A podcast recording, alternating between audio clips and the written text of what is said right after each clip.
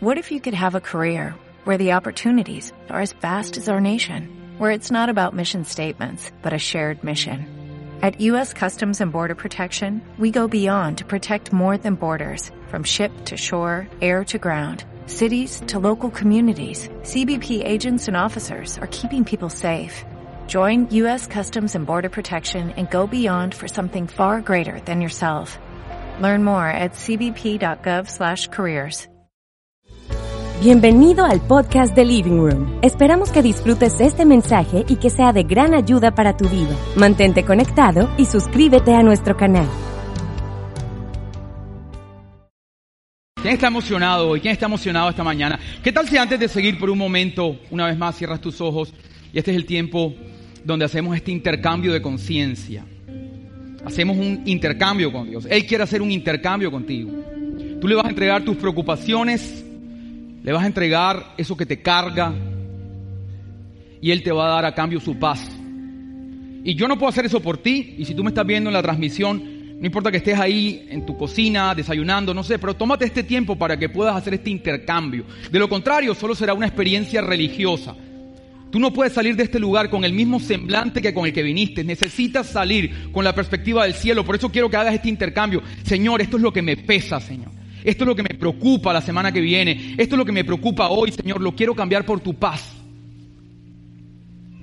Y que tú ahí mismo puedas poner tus peticiones delante de Dios, Señor, necesito esto. Él es tu Padre, ahorita lo estabas declarando y cantando, con esta convicción que Él es tu Padre y que tu Padre sabe lo que necesitas.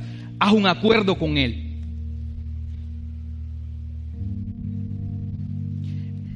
Y ahora para terminar, ¿qué tal si le das un aplauso a Dios como una señal de lo que será esta semana que viene? Ok. ¿Estamos listos hoy? Sencillamente quiero compartir con ustedes un pensamiento. Hoy solo quiero compartir con ustedes un pensamiento que tuve esta semana. Y es que los niños están de vacaciones y nos fuimos a Santa Marta el fin de semana pasado. Santa Marta está lindísima. Estuvimos ahí el viernes, el sábado y el domingo, y estábamos en la playa. Y cuando tú estás en la playa, es cuando tú te das cuenta que estás gordo. No sé si a alguien le pasa, pero especialmente yo me pasa algo curioso y es que yo no engordo aquí. A mí me salen como dos nalguitas aquí atrás. Y yo no sé, a veces yo digo, yo hubiera preferido engordar aquí que engordar aquí. No sé si alguien está de acuerdo conmigo, pero es que es como, como que te ves deforme cuando tienes estas dos nalguitas. porque esas dos nalguitas no me salieron en el lugar correcto? ¿Por qué tienen que salir ahí? Y, estoy con esta cosa de, oye, estoy gordo, estoy pasado. Y entonces siempre digo algo, siempre. Ahora que llega a Barranquilla me voy a poner radical. Y mis hijos se ríen. Se ríen porque es como que esto es un ciclo que siempre pasa. Siempre que estoy en la playa, me veo y digo, ahora me voy a poner radical. Y es un ciclo, es un ciclo de autoboicot. Y yo sé que algunos se van a identificar conmigo. ¿Por qué? Porque efectivamente cuando llego a Barranquilla me pongo radical. Pero a las dos semanas me entra una tristeza un sentimiento de como, Señor, si la vida es así, si uno no puede comer, ¿para que uno está vivo? Como que, yo me acuerdo de Andrés Consuegra que decía, Andrés Consuegra decía, Señor, si la vida es así, llévame, llévame. Y entonces tú dices, esto no, una tristeza, una sensación de que no hay sentido de la vida porque tú no puedes comer, no puedes disfrutar. Llegas de tu casa después de un día laboral y encuentras un pollo desabrido así puesto con una ensalada. No, no, no, esto es una vida miserable. Y yo digo, oye, a la hora de la verdad, yo lo que estoy en la playa son dos horitas. Dos horitas al mes. ¿Qué necesidad tengo yo de esto? Yo mejor uso ropa ancha entre la semana y vivo mi vida feliz. Y sabes, este ciclo de auto boicot ha hecho que por ocho años yo no, no pueda estar como yo quiero estar. Por ocho años no, no, he podido llegar al punto. Entonces, para salir de este ciclo de auto boicot, decidí hacer una apuesta con un amigo mío aquí del Living. Y este amigo es, gordito, es bastante gordo. Hoy no, tengo mucho cuidado con lo que voy a decir porque hoy en día la gente se ofende con todo, si digo gordito, si digo flaco. Tenía exceso de tejido adiposo, mi amigo, para no ofender a nadie y darle un... Y entonces hicimos una apuesta y, la apuesta fue, hey, hagamos algo. Eh, te voy a dar, tú me vas a dar 100 dólares o yo te voy a dar 100 dólares. Si hacemos este régimen de alimentación, hacemos este régimen de ejercicio, si alguno de los dos no hace o no cumple las normas que pusimos aquí, el, uno le debe al otro 100 dólares. 100 dólares semanales.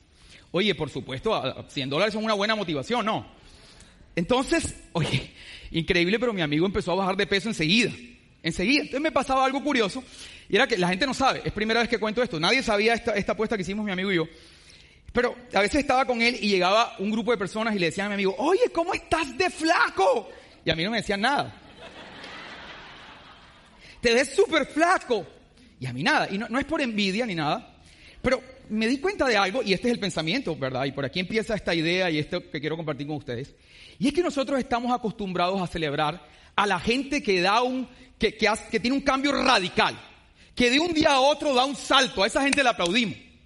Pero pocas veces aplaudimos a la gente constante. O sea, pocas veces tú le dices a una persona que siempre, está, siempre se alimenta bien, que siempre hace ejercicio, pocas, pocas veces tú le dices, oye, te felicito por tu constancia estos ocho años. Como que nosotros damos por sentado que esa gente nació así. Y, y nadie lo felicita. Y creo que con la fe es igual. Nosotros creemos que la fe se trata de un salto radical, una decisión que alguien tomó que cambió su vida. Y ya a esa persona se le alegró, se le arregló la vida con este salto radical. Pero en realidad la fe se trata más de constancia.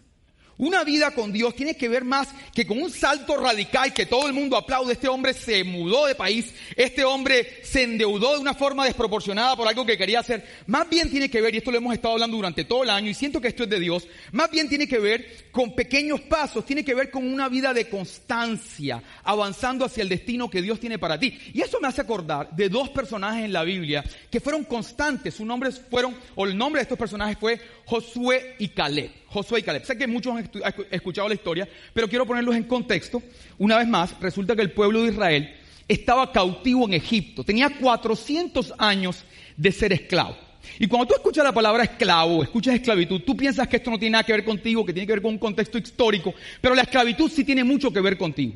Porque la esclavitud en, espiritualmente para nosotros significa que se te ha cercenado la capacidad, capacidad de poder imaginar un mejor futuro.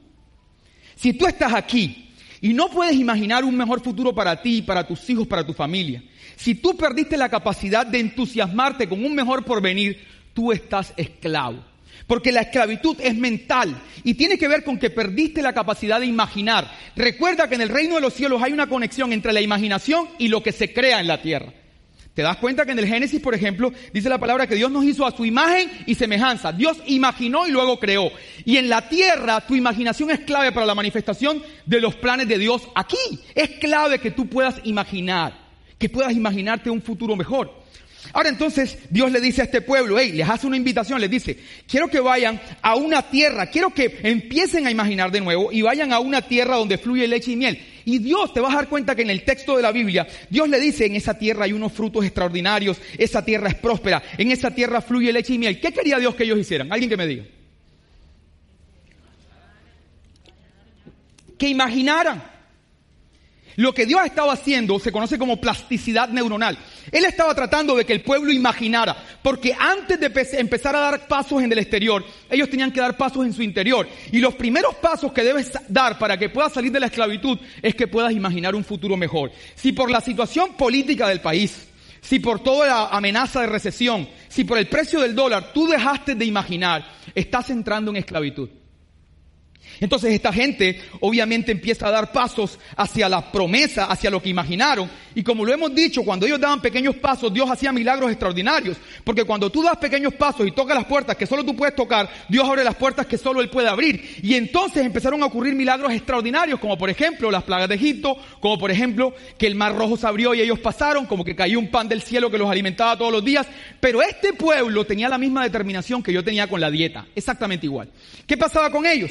Ellos venían un día y decían, wow Dios, tú eres poderoso, abriste el mar, componían una canción, danzaban, celebraban toda la noche, pero apenas aparecía un obstáculo, el primero, fuera cual fuera, ellos entraban en una tristeza. Era una tristeza. Y esa tristeza los hacía querer regresarse al lugar de donde habían nacido los hacía querer regresarse a Egipto, los, los, hacía querer regresarse a la esclavitud. Es decir, que un obstáculo inmediatamente les cercenaba la capacidad de imaginar. Entonces ellos empiezan a dar estos pasos, vienen estos obstáculos, ellos entran en este ciclo de autoboicot. Ahora, a pesar de este ciclo de autoboicot, ¿me pueden cambiar el micrófono, por favor, que estoy incómodo, se me está cayendo? A pesar de este ciclo de autoboicot, ellos están en la frontera de la tierra prometida. Y todos hemos escuchado esta historia, yo la he contado, está escrita en el libro, pero siempre hay unos matices nuevos que van a ser importantes. Están en la frontera de la tierra y todos conocemos la historia. Moisés envía dos espías. Ahora, 10 de estos espías llegan a la tierra, la inspeccionan, entran a la tierra, están ahí 40 días y cuando regresan estos espías, 10 de ellos dicen algo increíble. Dicen, es cierto que lo que hay ahí fue como Dios dijo que lo imagináramos. Lo que imaginamos, perdón. Hola, hola. Ok. Lo que imaginamos fue tal cual, lo que estamos viendo fue tal cual como Dios dijo que lo imagináramos pero también hay, obstáculos gigantes. Hay unos gigantes que nos ven a nosotros como saltamontes y nosotros nos sentimos insignificantes al lado de estos obstáculos. Dice que esta información se la dieron a esos dos millones, algunos historiadores dicen que eran dos millones de israelitas, otros dicen que eran simplemente cientos, pero le dieron esta información a estos israelitas y todos estos israelitas entraron en el mismo pánico, empezaron a querer regresarse, ¿por qué nos ilusionamos? ¿Para qué Dios nos hizo imaginar? Por eso es que no nos gusta imaginar, porque cuando imaginamos un futuro mejor, siempre se arruina. Y hay gente que ha perdido la capacidad de imaginar porque un día imaginó, esa imaginación no salió como ellos esperaban y entonces se te arruinó tu capacidad de imaginar. Y esta gente no quería seguir imaginando para no seguirse frustrando. ¿Para qué nos hiciste imaginar? Entonces este pueblo empieza a entrar en esta rebeldía. Pero dos hombres, por eso te hablaba de Josué y Caleb, estos dos hombres dan un diagnóstico completamente distinto. Lo vas a ver ahí en pantalla en números 14.9.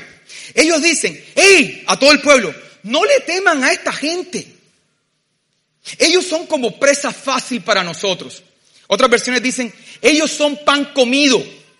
Son pan comido. El Señor está con nosotros y como el Señor está con nosotros, Él nos dará la tierra que nos prometió. Fíjate qué increíble. Dos maneras, dos perspectivas.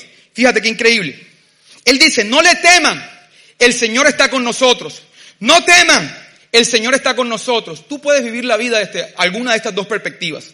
Puedes mañana lunes dirigir todo tu día y toda tu semana bajo la perspectiva del miedo, bajo la perspectiva del temor, de las noticias, de la amenaza, de la situación, de lo que escuchas en los noticieros, o puedes vivir el día de mañana y durante toda tu semana con la perspectiva de que Dios está contigo. Todos los días cuando tú estás viviendo tu vida la estás viviendo desde alguna de esas dos perspectivas. Y entonces, a pesar de esta declaración positiva de estos hombres, era tal el, desacuerdo, era tal la negatividad de estos dos millones de israelitas que los querían matar. Entonces aparece una conversación entre Dios y Moisés, conversación interesante, porque Dios le dice a, a Moisés, hey Moisés, es imposible que esta gente con esta actitud a pesar que yo quiero hacerlos entrar en esta tierra, a pesar que yo hice que imaginaran, como nosotros te hacemos imaginar semana tras semana durante 10 años, a pesar de que hemos dado palabra, a pesar de que le hemos mostrado, a pesar de que incluso vieron la tierra, esta gente sigue con una mentalidad de esclavitud. Es imposible que con esta actitud esta gente pueda entrar a la tierra que yo les prometí. Y aquí viene la parte clave. Pero, lo vas a ver ahí en números, pero mi siervo Caleb, pero mi siervo Caleb, dice ahí, él tiene una actitud diferente. Él ha sido fiel siempre, Él se ha mantenido constante, tiene una actitud diferente. Y por eso Él heredará la tierra que yo le prometí. Ahora, luego hay una versión en la traducción de Message, lo vas a ver ahí en pantalla, que es la que quiero compartir hoy. Y en esa traducción usa un lenguaje con el que yo quiero que te familiarices. Te pongo en contexto otra vez. Dios le dice a Israel, a Moisés, este pueblo no va a poder entrar porque tienen una actitud negativa, porque este pueblo está esclavo, porque siempre se están imaginando lo peor, porque están paralizados por las circunstancias, porque siempre ven los problemas más grandes que ellos. Pero mi siervo Caleb, con él es una historia diferente. Y esta palabra, una historia diferente, me suena a un, a un, a un lenguaje barranquillero. Es como, pero mi siervo Caleb, con él es otro cuento. Mi siervo Caleb, con él es otro cuento, con él es otra historia. Y sabes, yo creo que hoy viniste a este lugar a declarar eso sobre tu vida y sobre tu familia. Sabes, el mundo está amenazado por una crisis de recesión económica. El otro día vi una noticia que decía, la gente lo va a perder todo. Una noticia en YouTube. La gente lo va a perder todo. El mundo se siente amenazado, quizás algunos por la posesión presidencial. Hoy mucha gente quizás se siente amenazada por eso. O quizás te sientes amenazado por el precio del dólar. Quizás te sientes amenazado por la inflación producto de la guerra en Rusia. No sé, te sientes amenazado por qué. Quizás el mundo está amenazado por todo eso. Pero que tú puedas decir hoy aquí una declaración espiritual. Pero conmigo es otra historia. Hay alguien que pueda decir con fuerza, pero conmigo es otra historia. El mundo tiene miedo, pero El mundo está paralizado, siempre siente que todo va de mal en peor. La gente no puede imaginar que las cosas van a estar mejor. La gente siempre tiene una actitud pesimista. La gente siempre está pensando que los problemas son más grandes que ellos.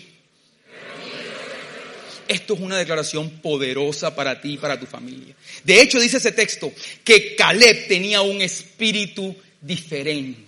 Lo guiaba un espíritu diferente. Un espíritu diferente de al que lo guían, de al que guiaba las masas. De al que guiaba las masas. ¿Ok? En estos días estaba viendo una conferencia y escuché a este conferencista contar que se había comprado un televisor de 70 o 80 pulgadas. Y había puesto el televisor en su pared estaba muy feliz porque quería tener ese televisor gigante. Y, estaba feliz con su televisor en su cuarto. No tenía nada de haberlo instalado. Y de pronto el televisor se vino abajo y se hizo pedazos. Entonces él buscó a la persona que se lo instaló. Hey, ¿qué pasó con el televisor? No tiene ni tres días de instalado. Y fueron a revisar y se dieron cuenta que increíblemente el tornillo había atravesado solo el drywall. Él creyó que había atravesado el hormigón el concreto, pero nunca atravesó el concreto. Él sintió que había atravesado el concreto y se confió por eso, pero en realidad el tornillo solo atravesó el drywall. Entonces el peso del televisor no lo pudo sostener el drywall y se vino abajo. Y cuando yo escuché esto, esto me hizo acordar un poco de nuestra vida. Porque tú y yo no tenemos sueños de 20 pulgadas. Llevamos 10 años hablándote de la grandeza de Dios. Llevamos 10 años hablándote de las cosas que Dios puede hacer en tu vida. Este año estamos cumpliendo 10 años. Tienes sueños de 70, 80 y algunos tienen sueños de más pulgadas. Necesitas que esos sueños estén anclados a una roca sólida. Porque si no están anclados a una roca sólida, cualquier viento se los puede llevar. Y es fácil tener fe para cantar canciones los domingos. Es fácil. Pero tú, la historia de tu vida se está escribiendo como la de estos hombres. Y yo no quiero que la historia de tu vida sea, este hombre venía todos los domingos y tenía fe para cantar las canciones. Y tenía fe para venir todos los domingos al living room. Porque la vida es allá afuera. Entonces, este hombre, Josué, estos hombres, Josué y Caleb, tenían su esperanza, tenían su vida anclada, oye bien, al Dios de la promesa. Estas personas soñaban con la promesa, como tú sueñas con la promesa, con las cosas que hablamos, cuando le oras a Dios, cuando damos una palabra aquí. Tú sueñas con la promesa. Esos, esos dos millones de israelitas soñaban con la promesa. Pero la diferencia de Josué y Caleb es que ellos tenían anclada su esperanza al Dios de la promesa. Por eso siempre decían, es que no se trata de los sueños, se trata que Dios está con nosotros. Por eso podemos ser guiados por lo que escuchamos y no por lo que vemos.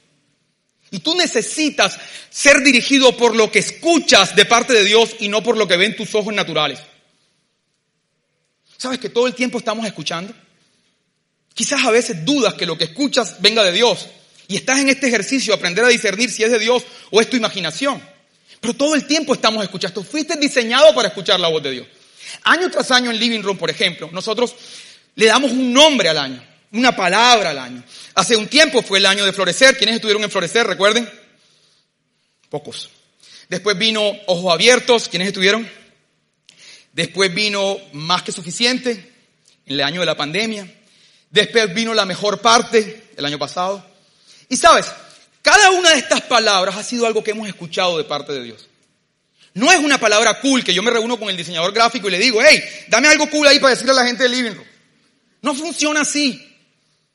Hemos escuchado una instrucción de Dios, así como, como, como, Moisés dirigía al pueblo con una instrucción, nosotros nos sentamos y decidimos escuchar una palabra. Ahora, tengo que confesarte que con los años, en cada una de esas temporadas, he visto a mucha gente que no ha experimentado esa palabra. Porque resulta que cuando damos esa palabra, nosotros, es como, te repito, es como la damos con una fe salvaje. Es una fe salvaje cuando nosotros lanzamos esa expresión. Pero esa fe salvaje no ha visto aún los obstáculos que se van a levantar en el año. Entonces nosotros hablamos una fe salvaje. Pero luego muchas veces esa fe salvaje es domesticada por los obstáculos que se van levantando. Y escúchame, esta palabra que Dios habla simplemente es una invitación que Dios te está haciendo para que tú cooperes y para que tú estés de acuerdo con lo que Él dice.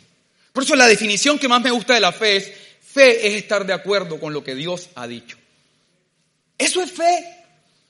Fe es estar de acuerdo con lo que Dios ha dicho y cooperar con esa palabra. Por eso este año nosotros le hemos llamado el año del favor, de la suerte divina. Ahora, cuando escribimos esto, fue en noviembre del 2021. Cuando escribimos esto, aún no había una amenaza de recesión económica.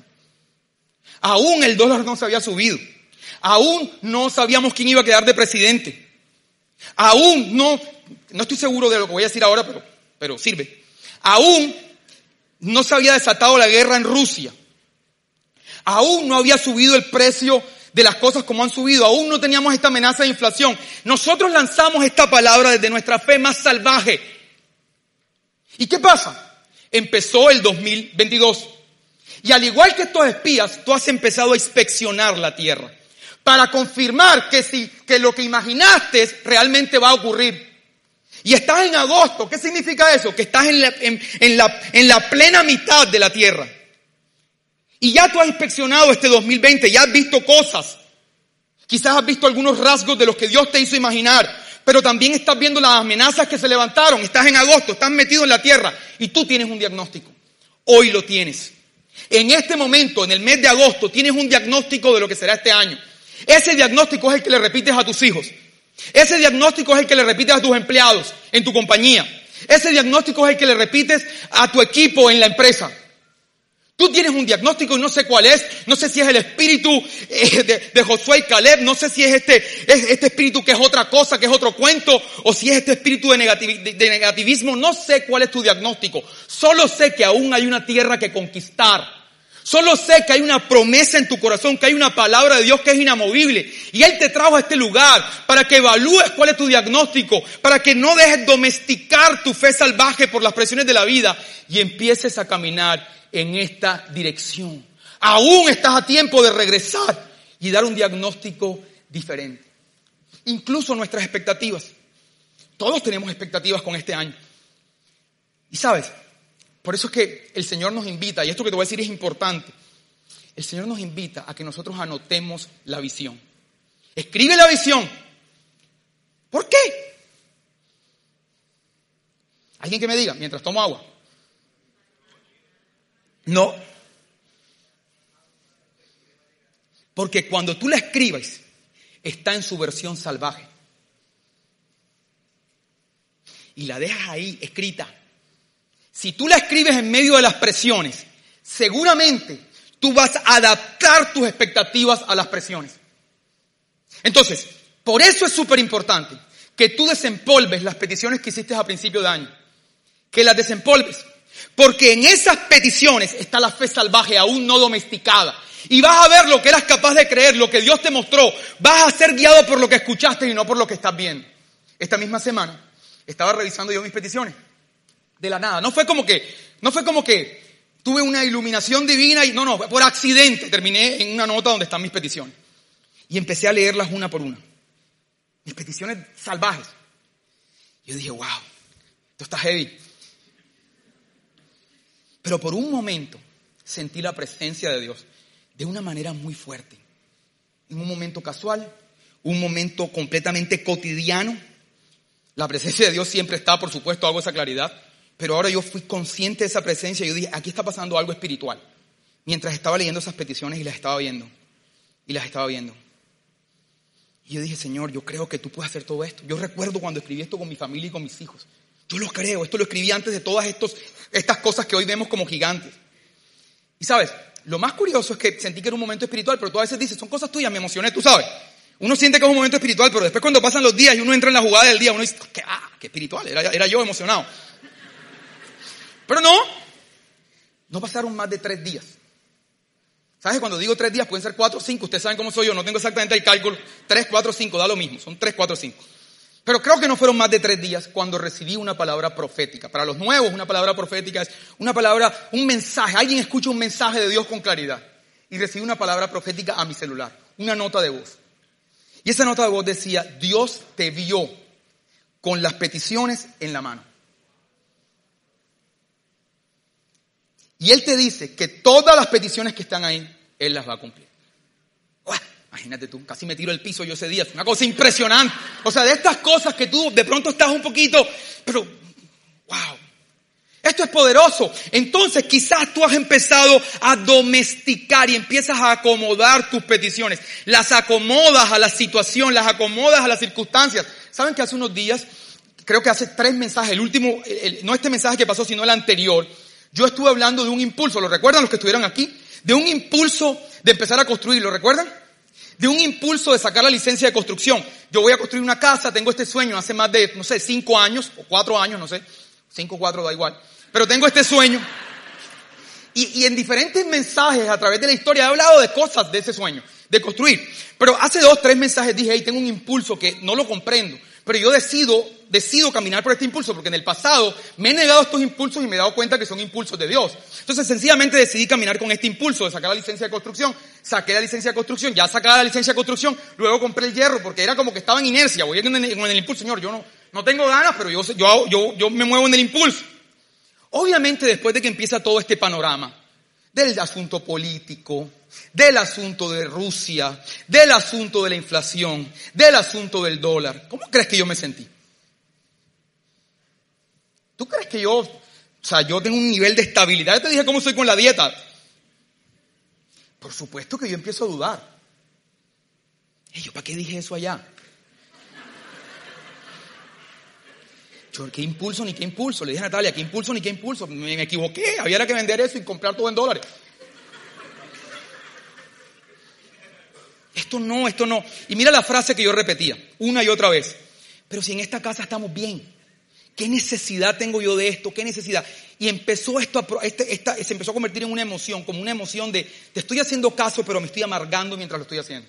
Como una amargura, como una cosa en el corazón fea. Como que como que, bueno, si, si te estoy haciendo caso, ¿verdad? Si esto, si esto es tuyo, bueno, que, eh, es incómodo hacerlo. Y si no te estoy haciendo caso, sino que son locuras mías, ¿para qué me dejas meterme en esta locura? Entonces, como esta amargura, como esta cosa que empezó en el corazón, pero la frase que yo repetía, pero ¿para qué si aquí estoy bien? Pero ¿para qué si en esta casa estoy bien? Pero ¿para qué? Y sabes, seguí dando pasos porque ahorita vamos a hablar de las emociones y esto es increíble. Seguía dando pasos, a pesar de todo este ruido emocional, seguía dando pasos, seguía dando pasos, seguía dando pasos. Hace poco me enteré que Puerto Colombia acaba de inaugurar, por así decirlo, una eh, curaduría. Hace poco, hace unos días. Es decir, que sacar una licencia de construcción hoy es mucho más complejo que cuando yo la saqué. Y bueno, yo dije, ah, un pañito de agua tibia ahí del Señor. Una cosita ahí. Yo no, yo no voy a... Eso no, eso no. Está bien, pero no. Luego me enteré que el hierro había subido ya no el doble, casi el triple de lo que estaba. Y yo lo compré mucho más barato. Bueno, pero he podido no comprarlo. Si tuviera la plata del hierro, esa plata hubiera sumado más dólares. En esta casa estoy bien. Pero por último, la semana pasada me pidieron la casa. Hey, la casa donde estás, ya la vendimos, tienes que mudarte, te damos cuatro meses. Señor, ya no me des más razones, te lo pido por favor. Entendido. Entendido. Sabes, necesitas empezar a ser guiado por lo que por lo que escuchas. Necesitas empezar a ser guiado por esto. Ahora, quiero ser claro con ustedes porque a veces cuando hablamos de fe, yo tengo la oportunidad de, conversar con personas que me cuentan su historia puntual. Yo, yo, tengo la oportunidad de relacionarme con personas y hablar de su historia. Mira, a mí me está pasando esto literalmente. Y a esas personas tengo la oportunidad de dar una perspectiva distinta. Pero curiosamente, a veces yo hablo de fe y hablo de fe y hablo de fe. Y pareciera que te estuviera diciendo que no hicieras nada. Que frente a las amenazas del peligro te cruzaras de brazos y no tomaras ninguna decisión. Quiero aclarar que yo no estoy diciendo eso. Ojo con lo que, con lo que voy a decir. La fe tiene más que ver con movimiento y con reposo interno. Yo no estoy diciendo, de hecho la Biblia dice que quien ve el peligro y no hace nada es un insensato. No te estoy diciendo que te quedes cruzado de brazos en nombre de la fe. Lo que te estoy diciendo es que hagas lo que hagas, lo hagas, óyeme bien, desde la fe y no desde el temor. Para los inversionistas, empresarios, hombres de negocios, un dólar comprado con temor no vale lo mismo que un dólar comprado con fe. Óyelo bien, un dólar comprado con temor no vale lo mismo que un dólar comprado por fe. Tú no puedes vivir tu vida desde la reacción.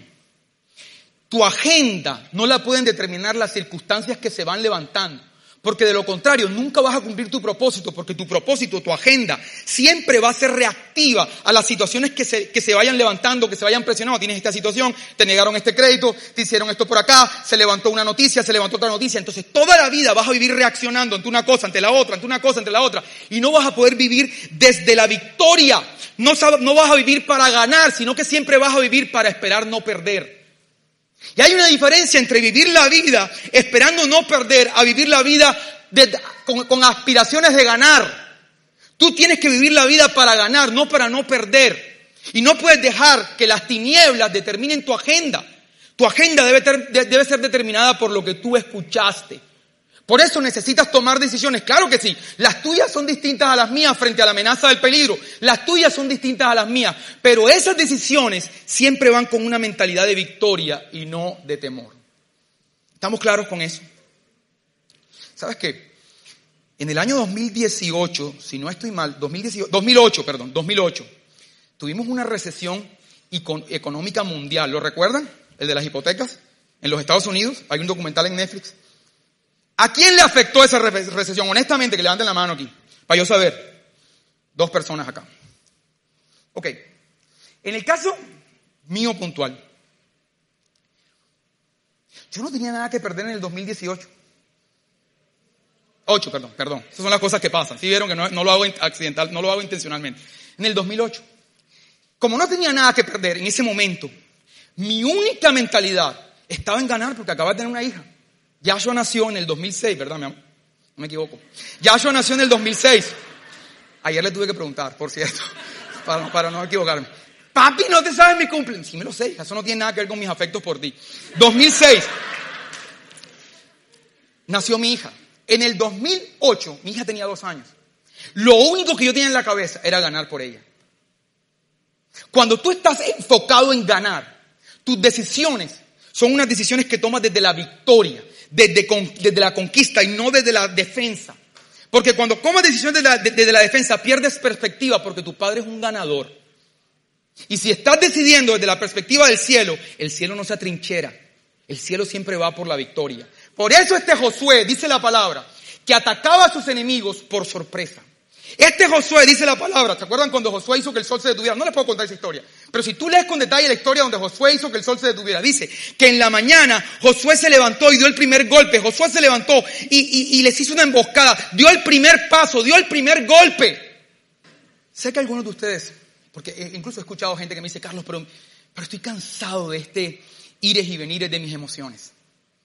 Cansado de venir al libre y entusiasmarme y luego este autoboicot emocional y me siento mal y tengo esta tristeza y esta preocupación y me preocupa y tú y das esta palabra en living room y yo me lleno de fe, pero luego escucho una noticia, luego escucho a mi papá o a mi tío hablando y viene otra vez esto y duro semanas y, y, estás con este asunto de quisieras no estar así, no quisieras ser como el mar con tus emociones que van y vienen y van y vienen y es como que, como que estás incómodo con eso. Y sabes algo, tengo que decirte a ti si eres uno de esos que incluso yo me he sentido así.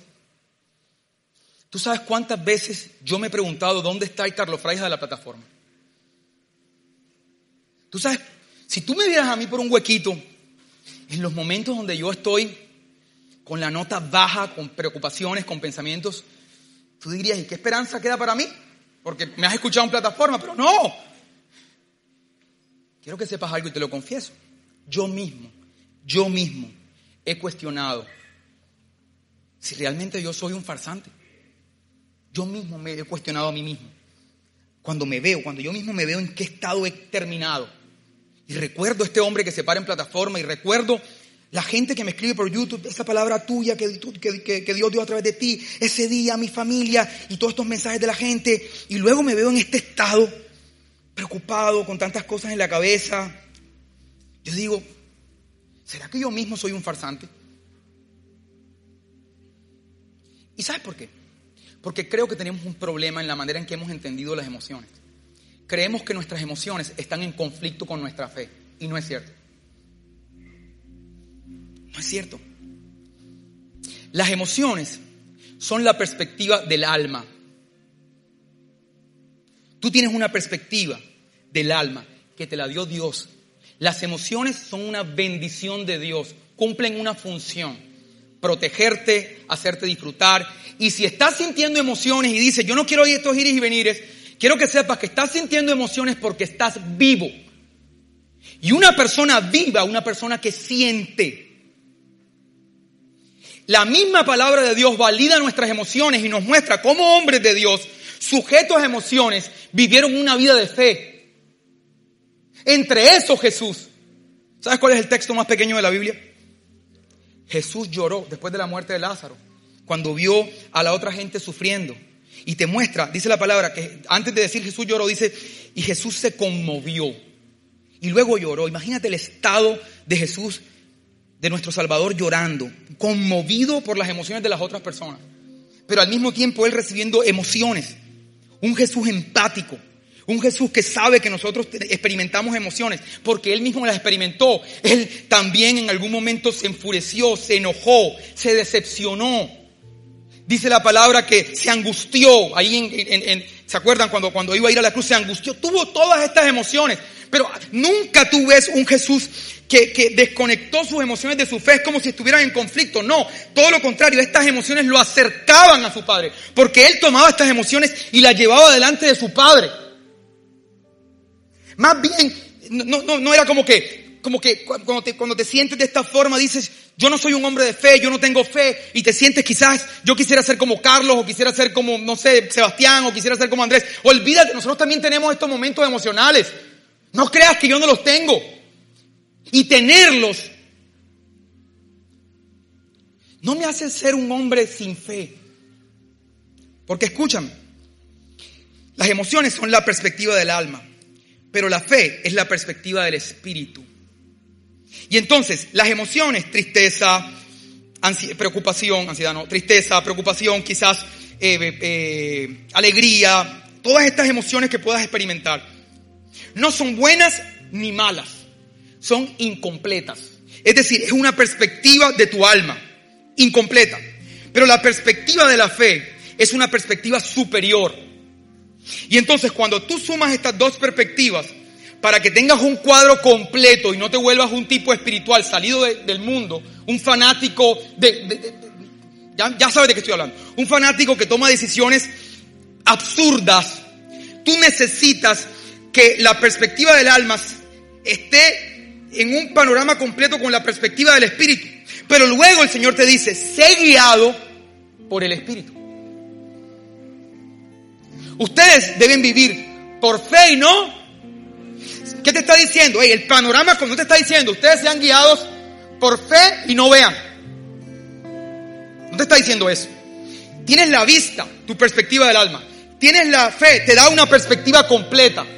Ahora, cuando tienes la perspectiva completa, sé guiado por el Espíritu, porque es una perspectiva superior. Y sabes, no estés luchando con las emociones. No me quiero sentir así. Porque es que como tenemos una voz interna, como si Dios estuviera cuestionando cómo nos sentimos. Es como que no me quiero sentir así, no me quiero sentir triste, no debería estarme sintiendo así defraudado, no debería tener estas dudas, no debería. Tienes esta voz interna que no es de tu padre. No debería, no debería sentirme así. ¿Qué va a pensar Dios de mí? No debería, esa voz no es de tu padre. No debería sentir esto, no debería. Estás sintiendo lo que estás sintiendo. Hace poco hablaba con una terapeuta amiga y ella me decía que se ha comprobado científicamente que las emociones hay que verbalizarlas. Ahora, no la puedes verbalizar de una manera equivocada porque en la boca está el poder, en la lengua está el poder de la vida y de la muerte. Pero cuando tú verbalizas las emociones, les restas poder, porque cuando verbalizas las emociones, tú dices, me siento triste, cuando las verbalizas, Sencillamente tú estás reconociendo que son eso, emociones, y que ahí no está tu identidad. Porque que te sientas triste no significa que seas una persona triste. Que, que sientas miedo no significa que eres un cobarde. Lo que sientes no es lo que eres. Lo que sientes es una perspectiva incompleta. Lo que necesitas es ir a tu padre para que tu padre te dé una perspectiva completa. Y entonces cuando vas a tu padre dices, Señor, me siento triste porque no pude vender lo que quería vender. Perspectiva del alma. Pero Yo sé, Señor, que tú eres mi proveedor. Tú eres el Shaddai, el Dios más que suficiente. Y tú siempre has sido fiel conmigo. Y aunque me siento triste, sé que lo mejor está por venir. Perspectiva de la fe. Perspectiva del, del alma. El dólar está subiendo. Todos los noticieros dicen que va a haber una recesión. Señor, estoy un poco preocupado. Me siento preocupado por todo esto del dólar, por todo esto de la crisis política, todo lo que dicen los noticieros. Pero yo sé que mi ciudadanía no es de este mundo. Yo no estoy bajo el gobierno del mundo, yo estoy bajo el gobierno de tu reino. Y en tu reino no hay crisis económica ni recesión. Yo soy como un árbol plantado a la orilla de un río que su hoja nunca marchita y siempre está bien en todo tiempo. Eso es lo que yo soy, perspectiva del Espíritu. Entonces el Padre no viene a reprocharte, el Padre viene a traer su presencia para darte una perspectiva más amplia. Y a eso te ha traído hoy aquí. Incluso el mismo Tomás, que la gente conoce como Tomás el incrédulo, el incrédulo, el que no creyó. Jesús no llegó y le dijo, ¿por qué no creíste? Jesús le dijo, hey, Tomás, te quiero dar una perspectiva completa. Quiero que tengas una perspectiva mayor. Mete tu mano, toca mis heridas. Y la presencia de Dios le da la perspectiva que él necesitaba. Y la presencia de Dios está aquí, no para juzgarte, no para decirte por qué has tenido miedo, por qué te has sentido mal, eres hombre de poca fe, tienes que tener más fe, o esto que hemos escuchado tantos años, no te sanaste porque no tuviste fe, no te sanaste, no has visto el milagro porque no tienes fe. Mentira diabólica. El Padre no viene a cuestionarte. El Padre, su presencia viene a decirte, hijo, levántate, porque yo estoy contigo. Y si mi presencia está contigo, ¿quién se levantará en contra de ti? El Padre viene a completar la perspectiva.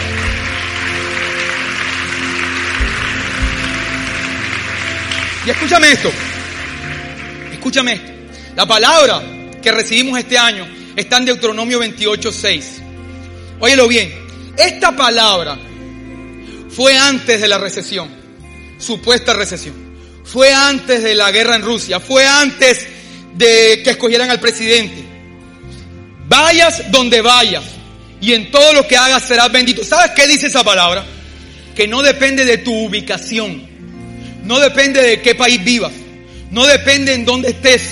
No depende en qué empresa trabajas. Eres bendito. Porque lo que te da bendición no es el lugar donde vives. Tú eres la bendición. Y en todo lo que hagas no depende de tu trabajo. No depende del precio del dólar. No depende de la economía. Lo que el Padre te está diciendo es, tu vida y tus circunstancias no dependen ni de dónde vayas ni, lo que, ni de lo que hagas dependen de mí. Y eso es una perspectiva más amplia, la cual viniste a escuchar para que ahora tu, tu alma se eleve al nivel de tu espíritu. Y nos han dicho muchas cosas de qué es espiritualidad.